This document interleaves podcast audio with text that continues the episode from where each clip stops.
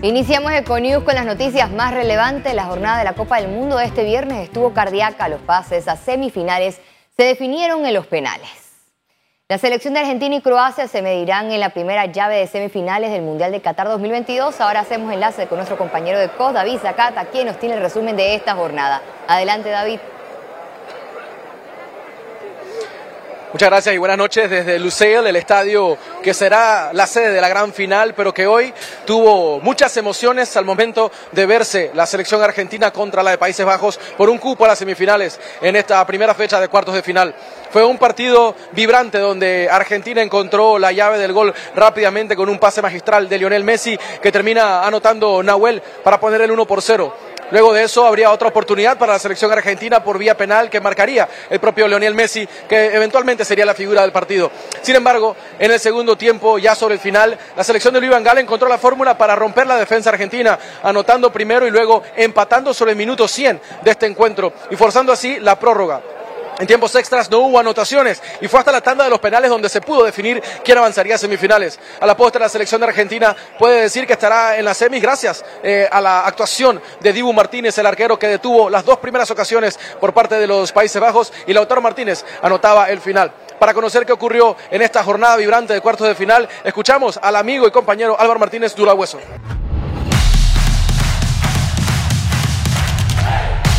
Brasil y Croacia empatan 1-1 y los croatas avanzan a la siguiente ronda en la tanda de penales. Argentina y Países Bajos empataron a dos goles en 120 minutos. Sin embargo, los albicelestes clasificaron en los penales. Con estos resultados será Croacia contra la selección de Argentina, un duelo marcado por Luka Modric en el equipo croata y por Lionel Messi definitivamente en el equipo argentino a un partido de jugar la gran final, casualmente en este escenario, ante la alegría evidente de sus aficionados aquí presentes. Con la cámara y producción de Dani Espinosa, David Zacata desde Luceil, volvemos con ustedes con más en Panamá. Adelante. La fanaticada panameña se tomó este viernes restaurantes y malls viendo los partidos en los que clasificaron Croacia y Argentina para semifinales de Qatar 2022. Los comercios aprovecharon los partidos de cuartos de final del Mundial como una estrategia de ventas. Por un lado, el fanático disfruta las jugadas de su equipo favorito, mientras consume en restaurantes y otros locales. Tal fue el caso que captamos este viernes en un recorrido. Para el partido Brasil-Croacia, encontramos una pantalla gigante en el medio del Food Court Magic Zone en Albrook Mall. La convocatoria en este punto fue amplia. Algunos en teletrabajo, otros desayunando y comiendo helado, había quienes pusieron una pausa en sus compras para ver el partido y otros que iban de paso e hicieron una parada técnica para ver el tiempo extra y penales. Cardíaco. Así estuvieron los últimos minutos de este juego que clasificó a Croacia para semifinales. Croacia. Croacia, ¿y contento? ¿Pasaron a semifinales? Sí, claro. Ah, vamos a seguir hasta el final. sí. Mientras que a los hinchas del pentacampeón mundial Brasil les costó asimilar su eliminación. Sí, el Brasil tiene jugado bueno, o que pasó que una más suerte, ¿no? Que, pero Brasil se continúa campeón, así en nuestros corazones. Acreditamos que fue una falta, eh, una suerte. Entonces, sigue Brasil y vamos a torcer para que Portugal, otros que se queden ahí. No, le iba a Brasil porque pues siempre he sido hincha de ellos del buen fútbol, pero así es.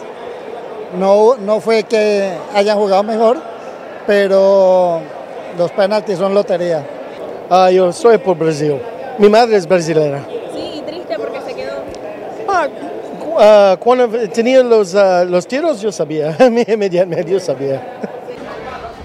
Para el partido Argentina-Países Bajos, llegamos al restaurante Los Años Locos, repleto. También se vivió la emoción por el fútbol. El mejor partido de todo el mundial el día de hoy. Han sobrado las emociones. Usted ha visto la emoción que ha habido aquí. Hoy este partido estaba súper intenso. Aquí todos estaban gritando, así que estamos súper emocionados. Yo creo que Argentina va a ser campeón, ¿verdad? ¿Qué piensas? Argentina campeón. Argentina campeón. ¡Woo! Los clasificados de este viernes se encontrarán el próximo martes 13 de diciembre a las 2 de la tarde. Ciara Morris, Econews. La Copa del Mundo llegó a su ronda decisiva y las selecciones que se han quedado fuera comienzan a cambiar de entrenadores. Es el caso de España, que ya contará con Luis Enrique como su seleccionador.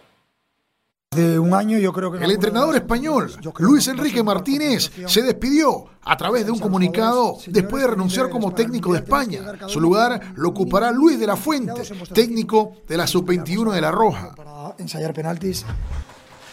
El actual técnico de Países Bajos se pronunció sobre las declaraciones del futbolista argentino Di María, quien lo tildó como uno de los peores técnicos que tuvo en su carrera.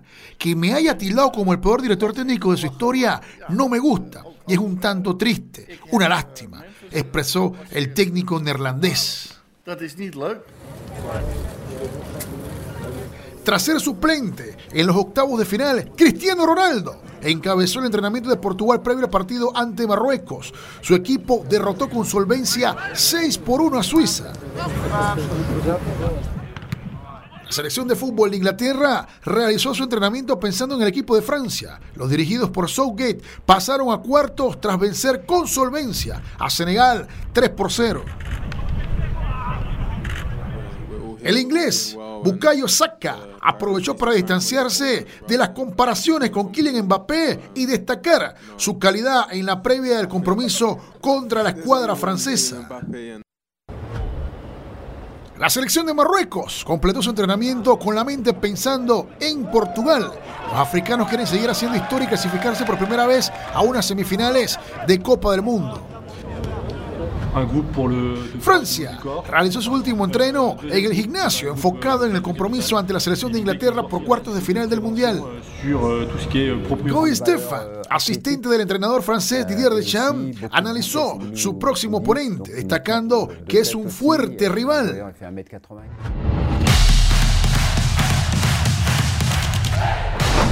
Nuestro sábado futbolero tiene partidos donde los equipos darán todo por levantar la Copa del Mundo. Iniciamos a las 10 de la mañana con la revelación del torneo. Marruecos se enfrenta al todopoderoso Portugal. Seguimos con la actual campeona Francia, que se mide ante el poderío de Inglaterra a las 2 de la tarde. Los fanáticos en Qatar aprovecharon para enviar buenas vibras a sus equipos en los cuartos de final. Veamos esta y otras curiosidades del Mundial en el siguiente reporte. El centro de Doha volvió a llenarse de color con cientos de aficionados que salieron para apoyar a sus selecciones en la Copa del Mundo.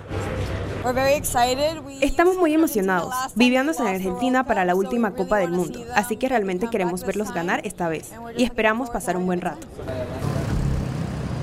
El obelisco del centro de Buenos Aires fue escenario de una proyección alusiva a la selección argentina de fútbol. El monumento mostró mensajes de apoyo para la albiceleste, celebraciones de gol y los símbolos nacionales de Argentina. Mientras millones de personas siguen disfrutando de la Copa del Mundo en Qatar, equipos de especialistas trabajan detrás de escena para mantener seguros a los fanáticos. Aunque Italia no clasificó para el torneo de la FIFA, el contingente interfuerza del país fue escogido para la operación Orix. Así que estamos muy orgullosos de participar en esta actividad de patrullaje con otras naciones, pero sobre todo de estar presentes aquí, con nuestra bandera en el territorio de Qatar. La pintura más grande del mundo ingresó a los récords mundiales Guinness cuando el campo de fútbol universitario de Qatar se cubrió con un enorme lienzo de arte. 9.652 metros cuadrados del campo de fútbol fueron cubiertos por la pintura llamada La historia de la pelota del artista iraní Emad Salehi.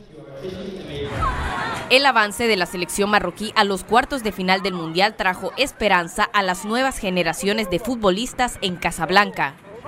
Luego de entrenar, los jugadores menores de la Asociación Atlética de Marruecos enviaron un mensaje de aliento a su selección nacional. Gabriela Vega, Econews. Y ahora regresamos a Panamá. Luego de los cuestionamientos, la empresa Contraseñas, encargada del alumbrado de Navidad en el distrito de Panamá, confirmó que está tomando correctivos. Las adecuaciones están en 1,25% según el vocero de la empresa que se llevó el contrato directo por 2.9 millones de balboas. Vía telefónica confesó que al subcontratista el trabajo le quedó grande. Además, enumeró algunos de los contratiempos. El primero y, y quizás el más difícil de todos es Para poder trabajar en este tipo de proyectos se necesitan medidores temporales, es decir, uno se tiene que conectar con un medidor especial que te dan las empresas eléctricas para poder conectar todos estos, estos, eh, estas, todas, todas estas iluminarias. Otras de las excusas vino de la mano de los fascinerosos y del cambio climático. Todos sabemos que Panamá tiene un clima bastante loco. Si nos llovía, eh, pues obviamente nos atrasaba. Nadie iba a trabajar electricidad debajo de la lluvia, mucho menos al, al aire libre, en un parque o en una avenida. Así que eso también nos retrasó bastante y muchas veces solamente nos retrasaba, sino que nos dañaba las conexiones que teníamos hechas y teníamos que empezar de cero. Inclusive, este, eh, no solamente eh, eh, era a veces la, lluvia, muchas veces el viento pues nos movía los elementos y teníamos que volver a instalarlos. Y tercero, que es un, es un elemento que a mí me agarró de sorpresa, pues, mm, mm, sabes, no, no me lo esperaba, por lo menos no tan pronto, es el vandalismo. En el Consejo Municipal, los concejales exigieron una auditoría a la Contraloría de la República. La mitad de, la, de Argentina está totalmente apagada. Los árboles no tienen la cantidad de luces que tenían en los tiempos pasados. Y vamos a hacer una comparación. Vaya al Parque de Argentina, que sí lo hizo la Junta Comunal, con el personal de la Junta Comunal, a un costo solamente de 25 mil dólares. Es triste, es preocupante de verdad que cómo pagamos 2.9 millones de dólares y vemos esas conexiones eléctricas que son un peligro para la ciudadanía, pero no solo eso. Cuando hacemos comparativos y demás, vemos que hay una deficiencia en la inversión que se hizo y la plata que se sacó de las finanzas públicas. Incluso los representantes de su partido PRD arremetieron contra el alcalde José Luis Fábrega. El señor José Luis Fábrega si así lo podemos decir, porque creo que el rango de alcalde le queda grande. Y yo, que fui parte de ese equipo en campaña, de verdad me siento decepcionado. Aunque el alcalde es el gran ausente, su vicealcaldesa Judy Meana salió al paso de las críticas. Sí me siento hoy bastante apaleada, tengo que decirlo, porque he sido la persona que ha salido a los medios de comunicación a hablar de diferentes temas. Yo creo que cada vez que hay situaciones que golpean tanto a los gobiernos locales como al gobierno nacional, Judy me han ido a los medios a explicar. Yo le digo a los periodistas, yo no salgo a defender, porque aquí cada uno tiene que ser responsable de lo que hace. De, de abrir una auditoría a la Contraloría, se determinará si existen irregularidades y un posible peculado. Félix Antonio Chávez, Econus. El proceso de cierre parcial de la cinta costera por motivos de la celebración del desfile de Navidad 2022 iniciará este sábado 10 de diciembre a partir de las 10 de la mañana. El cierre de este sábado será en la cinta costera 1, 2 y 3. En la etapa 1 y 2 se cerrará el carril que conduce hacia la ciudad, mientras que en la etapa 3 será en ambos carriles. El domingo 11 de diciembre el cierre será total en la cinta costera y la avenida Balboa. No obstante, se habilitará un carril para los residentes de Paitilla, Punta Pacífica y comunidades aledañas. La Caja de Seguro Social anunció que la tercera fase de la Ciudad de la Salud a cargo del consorcio Construcciones Hospitalarias SA será entregada el próximo 16 de diciembre. La tercera fase de la Ciudad de la Salud incluye el edificio de administración, la sala de consulta externa, sala de quemados y el edificio de adultos críticos. La construcción de la obra inició hace más de ocho años. Autoridades del Servicio Nacional de Inmigración revelaron que en el mes de noviembre Panamá registró una disminución importante en el flujo de migrantes por la frontera de Darién. Según los datos, mes de noviembre se reportó el ingreso por la frontera de Darién de 16.632 personas. Esto representó 43.141 viajeros menos de los registrados en octubre. La cantidad de migrantes venezolanos descendió considerablemente a 668 en noviembre. Abre en línea tu primera cuenta de ahorros digital ingresando desde cualquier dispositivo a cajadeahorros.com.pa. Presenta Economía. La presidenta de la Asociación Panameña de Centros Comerciales expresó que lo sucedido en los puertos de cruceros afecta la imagen del país. Nos ha costado tanto luego una pandemia recuperarnos eh, para venir a ocasionar un daño como este, eh, con políticas que realmente no aplican y, que exigimos al gobierno desde la más alta autoridad eh, tomar cartas en el asunto, principalmente en el tema de cobrar impuestos que son inexistentes en otros países, en otras latitudes, y el tema de tener proveedores exclusivos para el suministro de combustible. Es lamentable decisiones que que no son, que, que no dan cabida a una buena imagen y reputación.